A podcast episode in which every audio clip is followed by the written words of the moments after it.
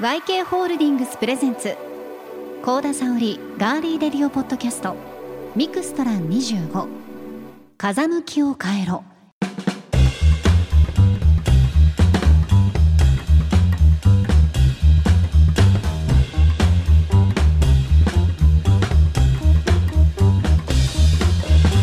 皆さんこんにちは。YK ホールディングス presents。ガーリーレディオポッドキャストミクストラン25風向きを変えろ。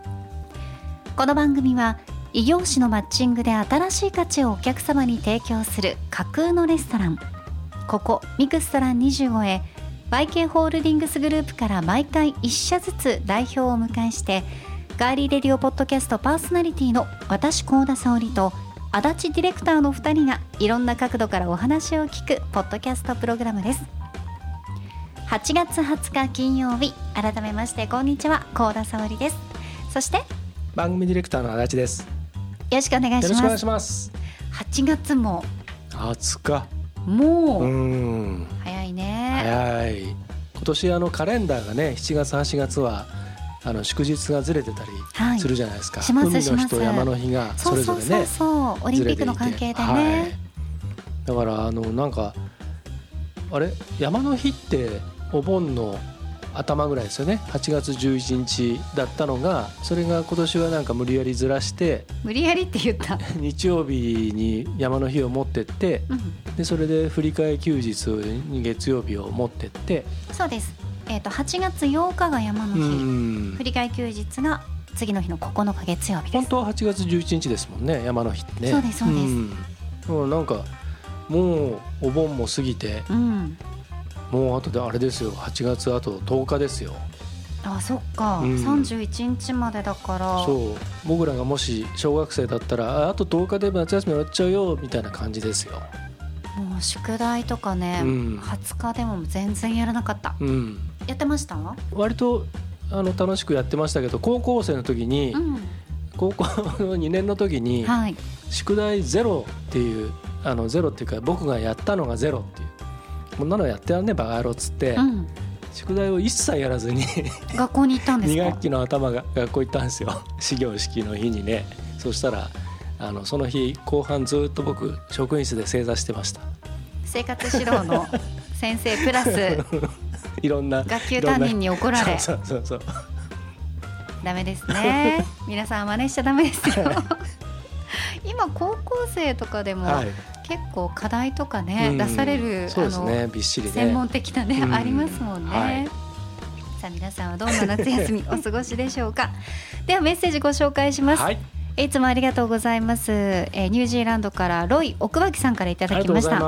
俵屋さんの会への感想ということで、あはいツイッターでリツイートいただいています今週も楽しみました。安藤社長3回目の登場もはやレギュラー。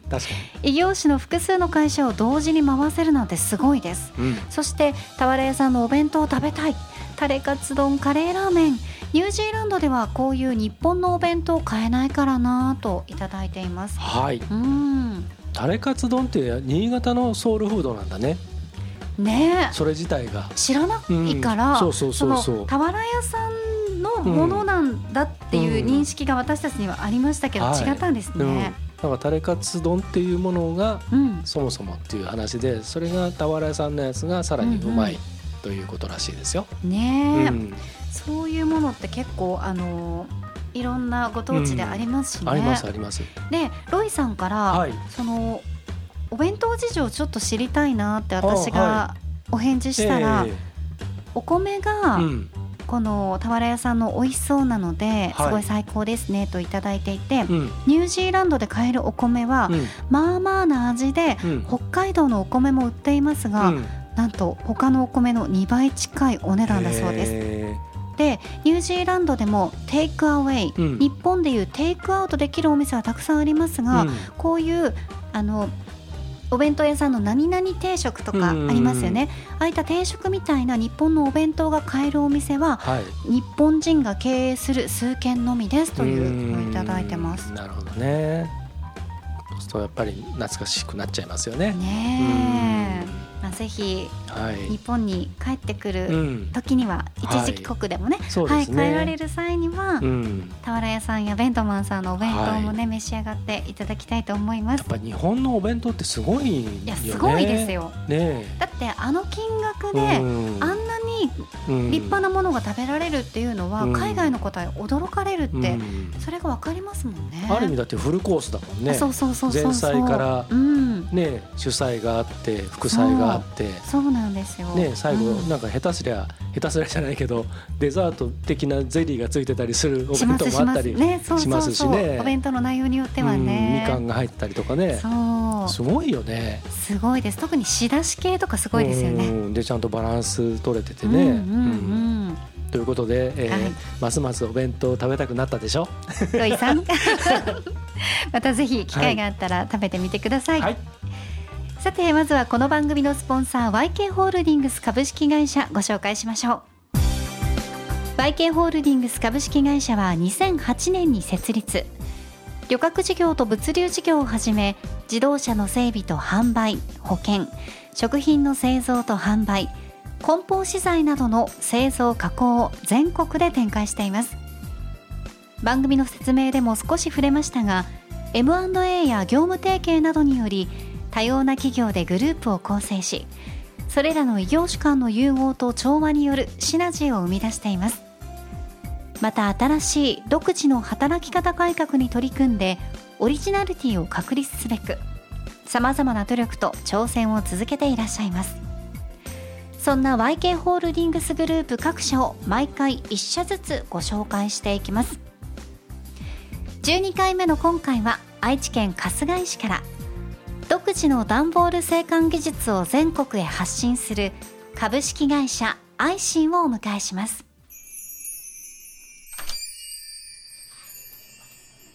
あお客様がご来店のようです。いらっしゃいませ。ガーリーレディオポッドキャストミクストラン25へようこそお越しくださいました。ではお席へご案内いたします。こちらへどうぞ。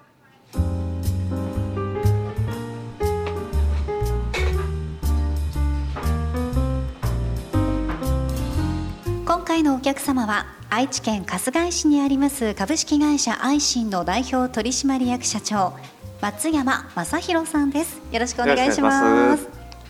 松山さんまずはじめに株式会社アイシンの業種や業務内容について教えてください。はい、えー弊社ですね、えー、段ボール会社さん、まあ、同業者さんなんですが、えー、その段ボール加工を、えーやっている会社でございまして、えーまあ、展開例としては東海3県を主に、はい、やっております。松山さんどういった段ボールの商品をはい。作って見えるんですか、はい、そうですね。あの通常ですね英式という、まあ、みかん段ボールみかんの、えー箱みたいな段ボールもやっているはいるんですけど、はい。弊社としてはあの、まあ、ワンタッチっていうあの底ワンタッチっていうねあの、えー箱だったりとか、えーまあ、干渉材になったりとかあと、まあ、包装資材に使われているようなちょっと特殊な内装系と呼ばれているあの箱ですね。それをメインとして、えーやっております。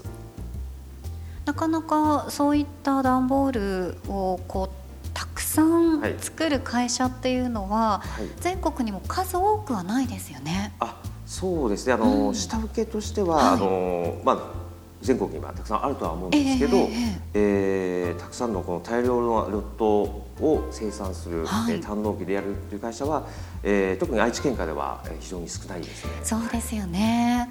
ホームページを見て本当に驚いた文言がありまして、納期1日のスピード対応というのがあったんですが、はい。これ社長例えばですけど1日でどれくらいの量1日と言ってもはい。な朝から夕方で本当にできちゃったりするんですか？あそうですね。あのはい。形状によっては、まあ、あの多少時間はかかりますけど、ええ。朝材料を材料シートを入れていただければ、えー朝入れて本当に夕方もしくはその日に欲しいって、えーおっしゃるお客様でしたらそのまま、えー持っていくような形を取ったりしますね。配送まで一日でやっていただけるということですね。あそうですね。はい。へえこれはかなりすごいですよね。驚きのスピード感だなと思っておりますが地域との関わりは春日井市で何かございますか、あそうですね、えー、当社はまあお客様がまあ段ボール会社やまあ式会社さんですので、まあ、直接のあの関わりというのはないんですが、えーまあ、食品だったりとか商商業製品だったりとか工業製品がまあ入っている段ボールで、まあ、間接的に、えー、まあ関わっております。で、まあ、今後は、えーまあ、そういった段ボール以外で、まあ、直接まあ消費者さん、まあ、エンドのユーザーさんに関わっていくまあ新規事業をちょっと今、えー、考えております。段ボール事業に関わっていらっしゃる松山社長が段ボール事業以外のことにこれからはまた何か関われればいいなということですね。はい、うん、いろいろもう考えはちょこっとずつあったりは頭の中には出てるんです構想はございますね。ま だちょっとこの状態発表できませんね。まだ秘密ということですね。はい、はい、ありがとうございます。では株式会社アイシンが目指すものこだわり続けたいことなどあれば教えてください。はい、そうですね。弊社はもうあのまあ企業理念として、えー、もう感謝と信頼、創造と挑戦。えー、当社はまあ業務を通じてあの感謝の心を忘れずに、まあ人間性も磨いて、まあ、お互いの信頼と尊厳を高める、まあ心のこもったお客様に商品を提供して、まあ最終的にはあの、えー、人類社会企業の発展のためにあの貢献していきたいというのがございます。で、まあ、感謝っていうのがあの、まあ、感謝の頃ってあの、まあ、初めてに、ね、人に対してこう謙虚さとかあの生きる喜びとか、えーまあ、仕事に対する欲ってやっぱりその自分がこう感謝の心がないとなかなか動けないというか、うん、で信頼もこう仲間をやっぱり尊重しないと、えー、取引先とのかあの信頼関係もやっぱりどっか出ちゃうんですよねボロがねそういうのが。うん、でももう花からその仲間からお尊重するような、えー、ものがあればなとはすごくありますし、はい。まあ、想像もあの常識今取られちゃダメだと思うんですね。この特にコロナ禍もそうですけど、まあ、発想の転換によって、まあ、新たなその問題になる壁を壊して、まあ、道を新規の道を開いていくような形と、まあ、挑戦も、えー、これはもう日本国内じゃなくて国境を越えても、えー、通用するような、まあ、想像力だったりとか、まあ、発想力あと技術の向上をちょっと目指していきたいと、えー、考えております。この企業理念というのは松山社長が考えられたんですか？そうですね。もうこのいろんな会社さんの、まあ、いろいろ考え方とか、はい、いろいろたくさんあるんですよね。で最終的にもいろいろ行き着くとかもう感謝なんですよね本当に。これなんですよね。感謝とも信頼。これはお客様にもとてもそうですし従業員にとってもそうですので行き着くことはここだとは本当に感じております。で会社成長するにあたってはもう想像力ともう新たな挑戦しかないと思いますので特にこのこの中非常に企業さんが大変な思いされて本業ではなかなか厳しい状況の中新しく考えて、えー、やっていかなければいけないなとは考えていますね。やはり今ある既存のものだけではなくて、はい、何かを取り入れて、まあ、それを形にしていくことができる会社が生き残り続けていけるというお考えですね。あそうですね。うん。そして感謝と信頼という本当にあの当たり前のようで、はい、これ感謝をするっていうのはできてるようでできてない場面というのがたくさんありますよね。そうですねうん、私も十分気をつけようと。僕も気をつけなかなと思ってるんですけど。今社長の話を聞いていて思いました。もうね、ありがとうというのは心で思っているだけじゃダメですね。すね言葉に出してありがとうございますということがまずは大事ですね。はい。はい。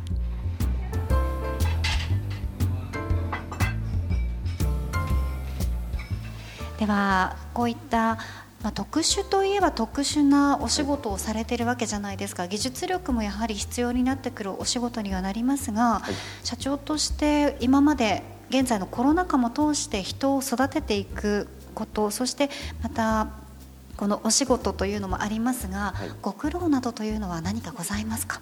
そうですね。人を育てるにあたってあのやっぱり、ね、人はあの人性格も違いますし、えー、厳しく言ってこうよし何くそって頑張る人もいればあの逆にこうへこんでしまうっていう人もいますんでその叱り方もそうですけど褒め方もそうですけどそこが一番気を使ってますね。はい、褒めて伸びること、はい、逆なこと。逆なこと。それ見極めってどういうふうにされてるんですか？見極めはねこれはそうだ。後からちょっと話すんですけど自分のこの経験だと思うんですよね。そのあと直直感値大変ですけど、はい。けもういろんな人と出会っていろんな人と話して、まあ、あちこちねあの YK グループに入る前はその、えー全然違う地域で全国あの営業だったりとか、えー仕事してましたんでその余計になんかねそのいろんな人と分かってやっぱりだんだん分かって、まあ、年も、ね、あると思うんですけどそういったところだったかと思いますね。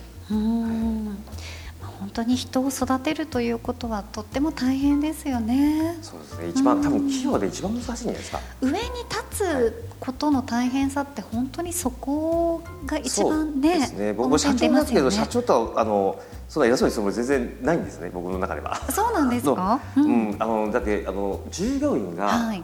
主役だと思ってますんで僕は。考え方が。素晴ら。しいですはい。ね、ですんでうん。従業員が一番こう先頭にポポッと出てもらってあの私はあの最後に出てけばいいかなっていうか責任を取ればいいかなっていうのはありますんで従業員は本当伸び伸びやっていきたい。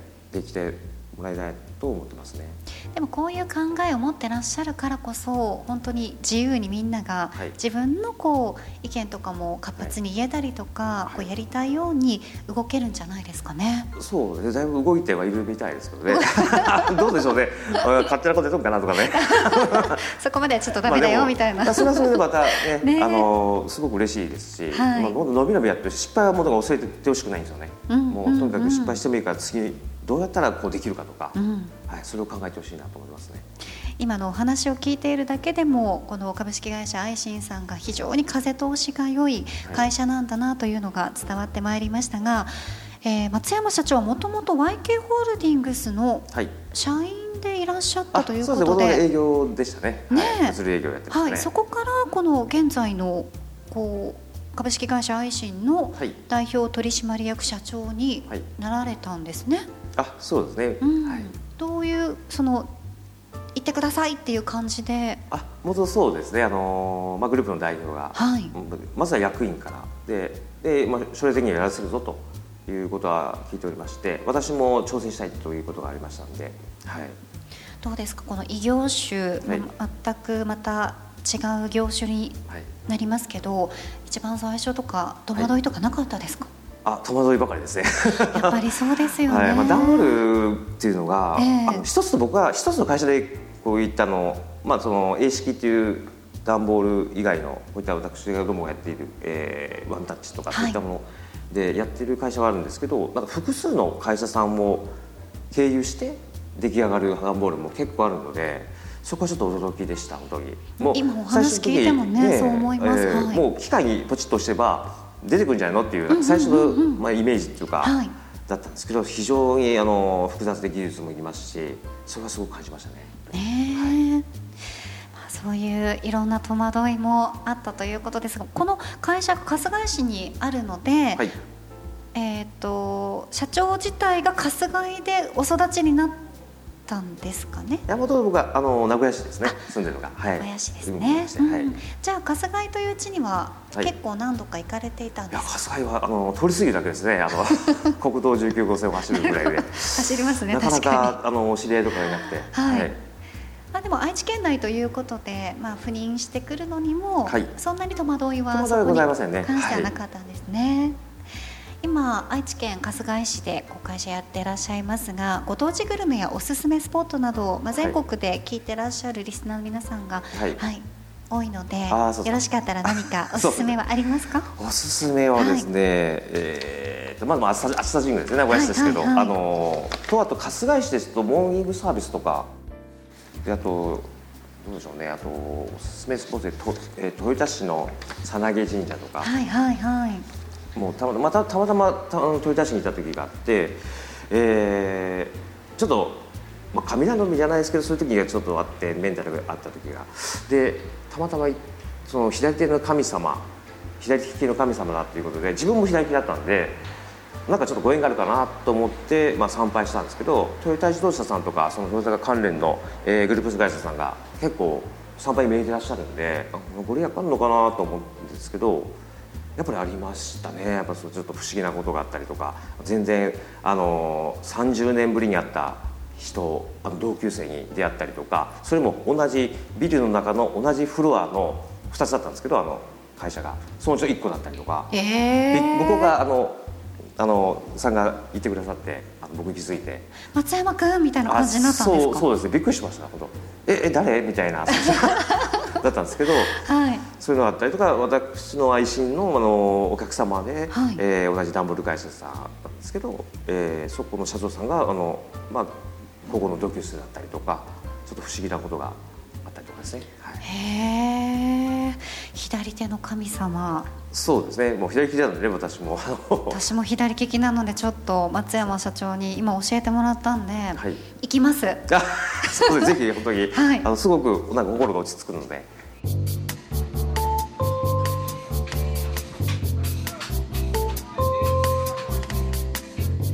えそして社長のプライベートにも迫っていきたいと思いますがはい。え松山さんプライベートで楽しみにされていることなど何かありますか？そうですね、えープライベートでやっているのがあの乗馬ですね。馬術なんですけど、えーっとこれは毎週日曜日あのとか、もともと休みがあれば会社の仕事なければ絶対に行くみたいな形でやってますね。どこに行かれてるんですか？あこれはあの滋賀県なんですけどね、はい。滋賀県の水口乗馬クラブさんの方に、はい、行っておりまして、えーまあ、すごくひょあの、まあ、日本一ユニークな乗馬クラブさんあの実際、まあ、と人づてに聞いて行ったら確かにそんな楽しいところでございまして、はい。乗馬というのは何歳ぐらいからやってらっしゃったんですか？そうですね。これはねあの実はね学生時代からだ誰にも言ってないんですけど、はい。うん本当に若い時からですね。え 若い時とかあんまりそので学校のその部活とか、はい。そういうのが楽しくてそっちの方に行ってサボってばっかったんですけど実はちょっとちょこちょことお邪魔してたんですけど本当にもうすごくやり始めたのはやっぱ30代ですね。やっぱお金もやっぱりそんなにできてたんで、はい、多分誰も知らないと思うんですねこれ。もうなかなかね言えないんですよね。なんかあとこうちょっと、うん。なんでしょうね。セレブじゃないのとかなんかそういうそういうイメージがあるんですけど全然なんですよ今本当。一人でも多くの人に、あの体験乗馬とかそういうのをしていただきたいなというのはすごいありますね。うーん。乗馬をやってる時はやっぱりいろんなこと忘れますか？楽しいですか？忘れますね。あいや楽しいレベルじゃないですけどねもうなんでしょうね。もうなんでしょう。人馬一体じゃないですけど、はいはい。そんな感じですねもう。へ毎毎週行きたいみたいな。あなるほど。でしないとあの練習サボるとなんか嫌だなっていうのがすごくありますね。うーん。じゃあ乗馬をこれから始めたいなっていう人に、はい。まあね昔から馬に乗ってらっしゃる松山さん、どんなアドバイスをされますか？そうですね、あの可愛いです馬が。あうん。の僕もねあの最初はそうでもなかったんですね昔は。でも実際会うと可愛いですしもう一頭一頭が全然違うなんか性格とかへ違うんですね。その可愛さもありますし乗ってみてその乗り心地も全然違ったりとか違う馬によって、はい、で少しずつこう技術がつくともう自分で動かせるようになって、うんうんうんすごく楽しいですよ。じゃあ本当にいろんな方にこれをミクストラ25を聞いてはい乗馬やってみたいなと思う人がいたらぜひチャレンジしていただきたいですね。そうですねもう全然その敷居とかが高いとかそんなイメージ全然ないんでもうなんかやっぱりイメージ的には高いイメージがありあますよね。ゴルフの方が高いんじゃないかなと思うんですけどね。本当ですか？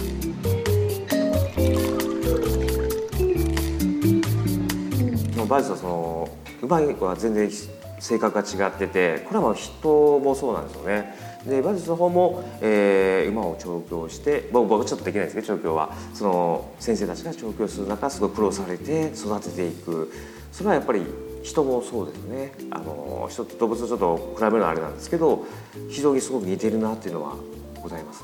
うん。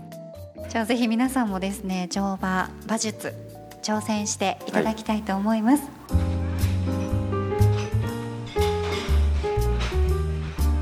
さあでは最後になりますがこれから挑戦チャレンジしたいことは何でしょうか、一応今春日井に工場がありますでそれを、えー関東やまあ関西とかまあ地域が問わずあの仕事があればそこで同じような工場を作りたいなというのがあります、まあ、それはなぜかというとあのお客様のためもありますしあとそのその地域の、えー、従業員さんを採用するから、雇用にもつながっていくと思うんですよねすごく、うん、一人でも多くの人を雇用していきたいなともございますし、まあ、そこも社会貢献できるかなっていうのもございますね地域に。はい。国内外問わずという考えですね。はい、はい、ありがとうございます。今回のお客様は株式会社愛心代表取締役社長の松山正弘さんでした。本日はミクストラン25へのご来店ありがとうございました。ありがとうございました。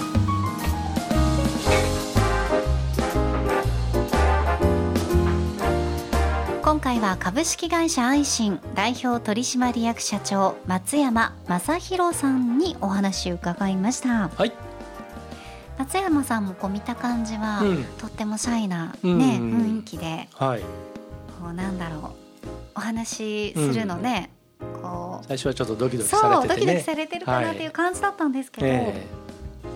ー、乗馬の話だとか、はい。えー、馬術の話、うん、あとはプライベートの話になるとやっぱりね、はい、もうとってもキラキラとした目でお話たくさんしてくださいました。そうですね、あとその夢とかいうかね、うん、うん、そこでこういろんな人たちとの関わりをお話しされてる時っていうのはなんかどんどんどんどんなんかスイッチが入ったというかね 話したいことがどんどん出てきたっていう感じでしたね。ね。うん、人を見極める能力というか、はい、それが大事になってくるというお話から、うん、自分が趣味としてやってらっしゃいます馬術、はい、ね、乗馬そう馬と人との関係、うん、人馬一体ということでお話もしてくださいましたね。はい。あの馬それぞれのその性格がね,、違ってね。たりとかっていうことをやっぱりその人を育てるっていうことと、その馬とこう馬を調教していきながら関係を築いていく、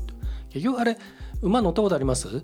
ないです。ないです、うん、あのそれこそ例えば身近な動物ってあの犬とか猫とかで乗るものじゃないじゃないですか。はい、でその乗ってその心を通わせてそのコントロールする動物って一番身近なものは馬だと思うんですよね。うん、であの馬は当然生き物ですから機械じゃないですからそのなんて言うんだろう馬の気持ちもあるし気分もあるしでそこであのこうしろっつったって馬が嫌だっつったら嫌だし、うんうんうんうん、競馬とか見ててもねやっぱりその時の馬の気持ちとか、うん、馬のこの心理状態ってすごくあるんだろうなっていうのが、うん、競馬のお仕事はしたことあるので、うん、あの向こうにいる時には,、はいねだからそのやっぱりそこでこう信頼関係っていうかね、はい、馬にもまあその例えば馬にも舐められてはダメだし、かといってこっちが上からね高圧的に例えばその力ずくでこうしろっつったってあの言葉つな伝あの伝わらないので通じないので、はい、だからそのまあ松山社長もおっしゃってましたけどそれと人を比べるのはちょっとあれかもしれないけどっていう注釈付きですけどでもやっぱりそこは一緒であってでいろんなこれからいろんな海外からの方々だったりとかあのまあ全国からね来られる方とかいろんな人たちと一つの事業の中でこういい関係性を作って信頼関係作ってやっていく。またそこの中で人材をこう育てていくっていうところでやっぱりこう共通するところっていうのはねすごくお話聞いてて思ったんで、はい、それを今後のね、うん、夢としても春日井以外で、うん、ね雇用が生まれるように、うんチャンスがあれば、うん、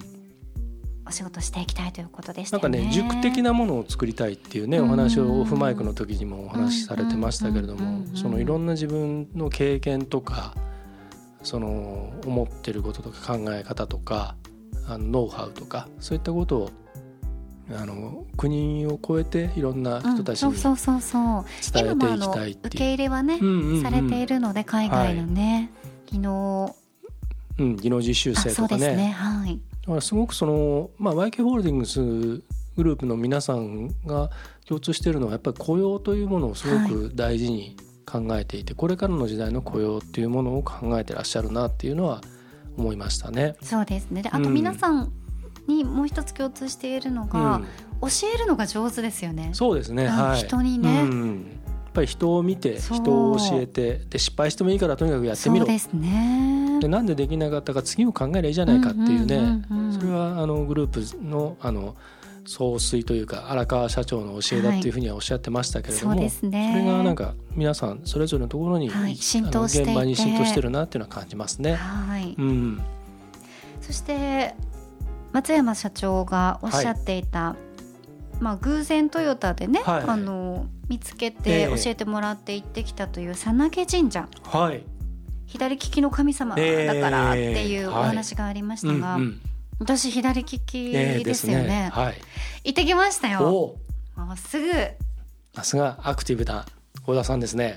やアクティブ アクティブじゃないですけど、ええ。その神社仏閣に行くのが好きなので、うんうん。行ってまいりました。が、はい。左釜がね、うん、奉納されてまして、うん、でその左釜がなんで置いてあるかってあの左利きの人がはい。使うのが左釜なんですね。はい、でこの佐竹神社の主催神様がはい、大臼の御事さんという大臼の御事ではい、左利きだと言い伝えられているそうです。だから左利きの方が使う左釜がうん、奉納されていてで特にあのたくさん釜も奉納されてるんですけど、うん。釜を模したうん。その絵馬もあって、でそこにうん、足立さんにちらっとあの、えねね見せましたけど、まあうん、松山社長がおっしゃってたみたいに、はい。ほぼほぼうん。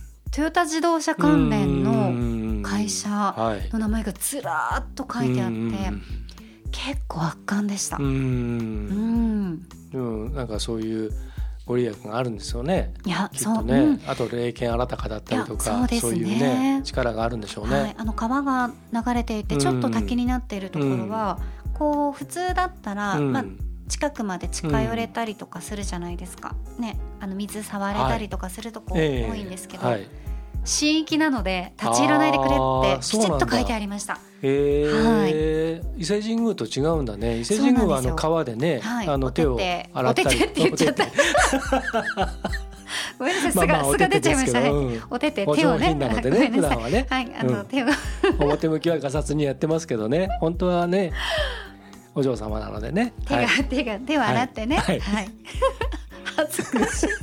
お手手が出ちゃいました。ははい。い、はいそう、あの、私が行きます。よく行く。椿狼社も金井滝はこう、手をね伸ばせるようにひしゃくが置いてあったりするんですが、今はちょっとコロナ対策でひしゃく置いてないんですけどね。えじゃあここは何？手そこの滝みたいなのは触れない？感じですか？触れないです。そうなんですね。地域うん神聖なるところなので、立ち入らないでねってきちっと書いてありました。でもなんかそこにね、うん。あの参拝したことによっていろんなはなんか運命が変わったみたいなことをねいろいろおっしゃってましたもんね。松山社長おっしゃってましたよ。うん。30年ぶりにね、うん。友人に、ねなんか再会できたりとか。たり不思議なことが神がかり的なことはい。が起きたとかね。ねえ、うん、幸田さんもなんかあるんじゃないですかそのうち。そうですうね、んやっぱりあのそういうとこに初めて行ったら、うんもう気持ちを込めてうん。お祈りしてまいりましたけど、はい。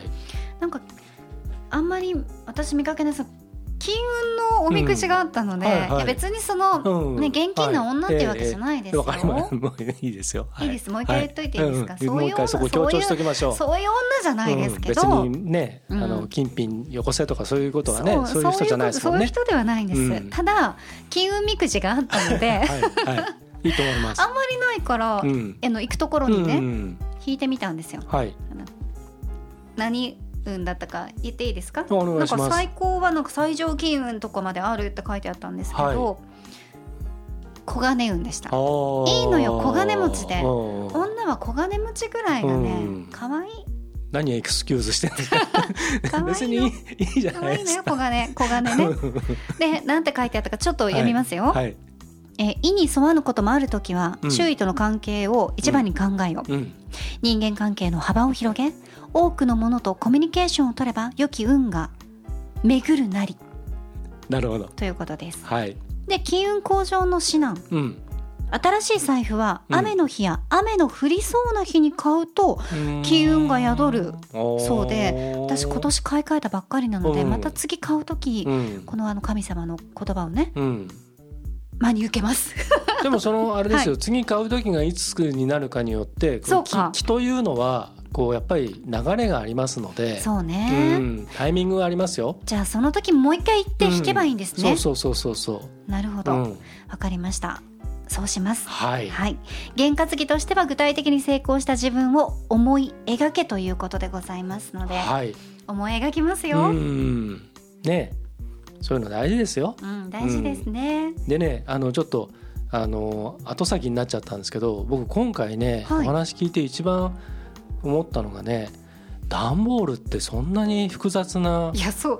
もうそれ一番私たちずっと喋ってましたけど、うん。言い忘れてましたね、うん。もうやっぱり松山社長のその、うん、人馬一体の話が一番ね、はい。印象的だったので、なんかね、えー、段ボールってそうなんだっていうね。しかもそんなに種類あるんだと思いました、うんうんうんうんそこワンタッチっていうのすごいなって思って、ね。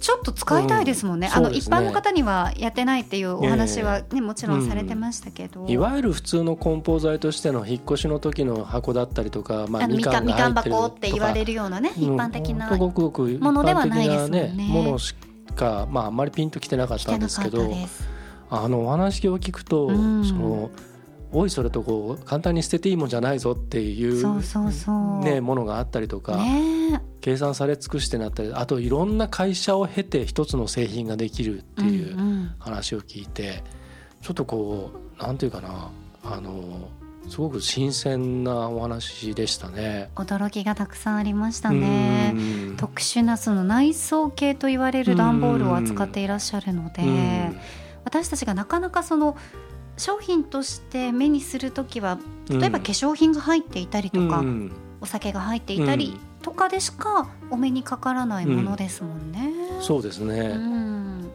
あのでもすごくね段ボールに対して段ボールの設計っていうかデザインとか。うんなんか改めて僕ね今更ながらちょっと興味が湧いてあまた一つ興味が湧きました 興味がか湧きました。はい、興味が湧くと突き進む。はい、傾向が、傾向がありますからね。何もできないですけどね。いやいやそこはまた松山社長といろいろお話ししていただいて、はい。あーそこで松山社長が掲げられている企業理念の感謝と信頼の後、うん。創造と挑戦この創造と挑戦にうん。つながるかもしれないじゃああないですか。ーそうかもしれないですね。そうでしょ？じゃああの、えっと高齢者のお宅にお弁当を届けることのできる段ボール、あー。でもなんかいいかもしれなないんかですよ。ねあのなんていうの？リユースリユースの当だけじゃなくても、うんうん、いろんなね、うんうんうん。生活物資をこうなんかコンテナみたいなはいはいはい。もの。繰り返し使える、うんうんうん。なんかそういったのでねちょっとこうなんかうまくこうユニットにできたり、うん。モジュールにできたりするようなものとか。かっていうのができると今後のその物流とかその宅配とかうん。宅食とか、うんうんまあ、いろなんなもの配食、うん。宅食じゃなくて、うんうんそういったものとかになんかこの YK ホールディングスさんならではのうん。なんかサービスができる可能性があるかもしれないという。ね。無責任なこと言ってますけど。いやいやいや。まあいろいろと広がりますからね。ということでまた皆さんが使っているもので松山社長が手掛けられた株式会社アイシンのはい、製品がもしかしたらうんあるかもしれませんのでこれから段ボールとかねそういう梱包資材とかを見られる時にはこういった松山社長のお話思い出していただけると嬉しいです。